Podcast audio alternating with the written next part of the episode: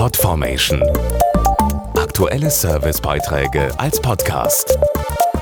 Regelmäßige Infos und Tipps aus den Bereichen Gesundheit und Ernährung.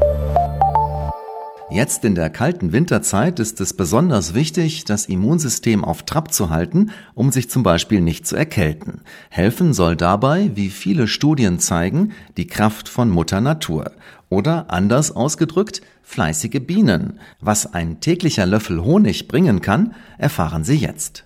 Er wird auch als das Gold Neuseelands bezeichnet, der Manuka-Honig. Sogar Heilpraktiker und Ärzte empfehlen ihn, zum Beispiel bei Wunden oder Erkältungen. Der erste, der ihn nach Deutschland importierte, ist Reinhard Kuhfuß, Experte der Marke Manuka Health. Gewonnen wird Manuka-Honig aus den Blüten der neuseeländischen Südseemyrte. Sein Wert schreibt man dem Inhaltsstoff Methylglyoxal zu, abgekürzt MGO. Normale Honige enthalten höchstens 20 Milligramm MGO pro Kilogramm, während dem Manuka-Honig schon bis zu 800 nachgewiesen wurden. Je höher die MGO-Konzentration, desto aktiver ist der Honig. Deshalb sollte man auf den angegebenen MGO-Wert und die neuseeländische Herkunft achten. Nur wenn Bienen Nektar aus den Blüten der neuseeländischen Südseemyrte sammeln, entsteht echter Manuka-Honig. Um dessen Herkunft feststellen zu können, hilft Ihr Smartphone. Damit scannen Sie einfach den QR-Code auf dem blauen Deckel und schon sind die Echtheit und Qualität bestätigt.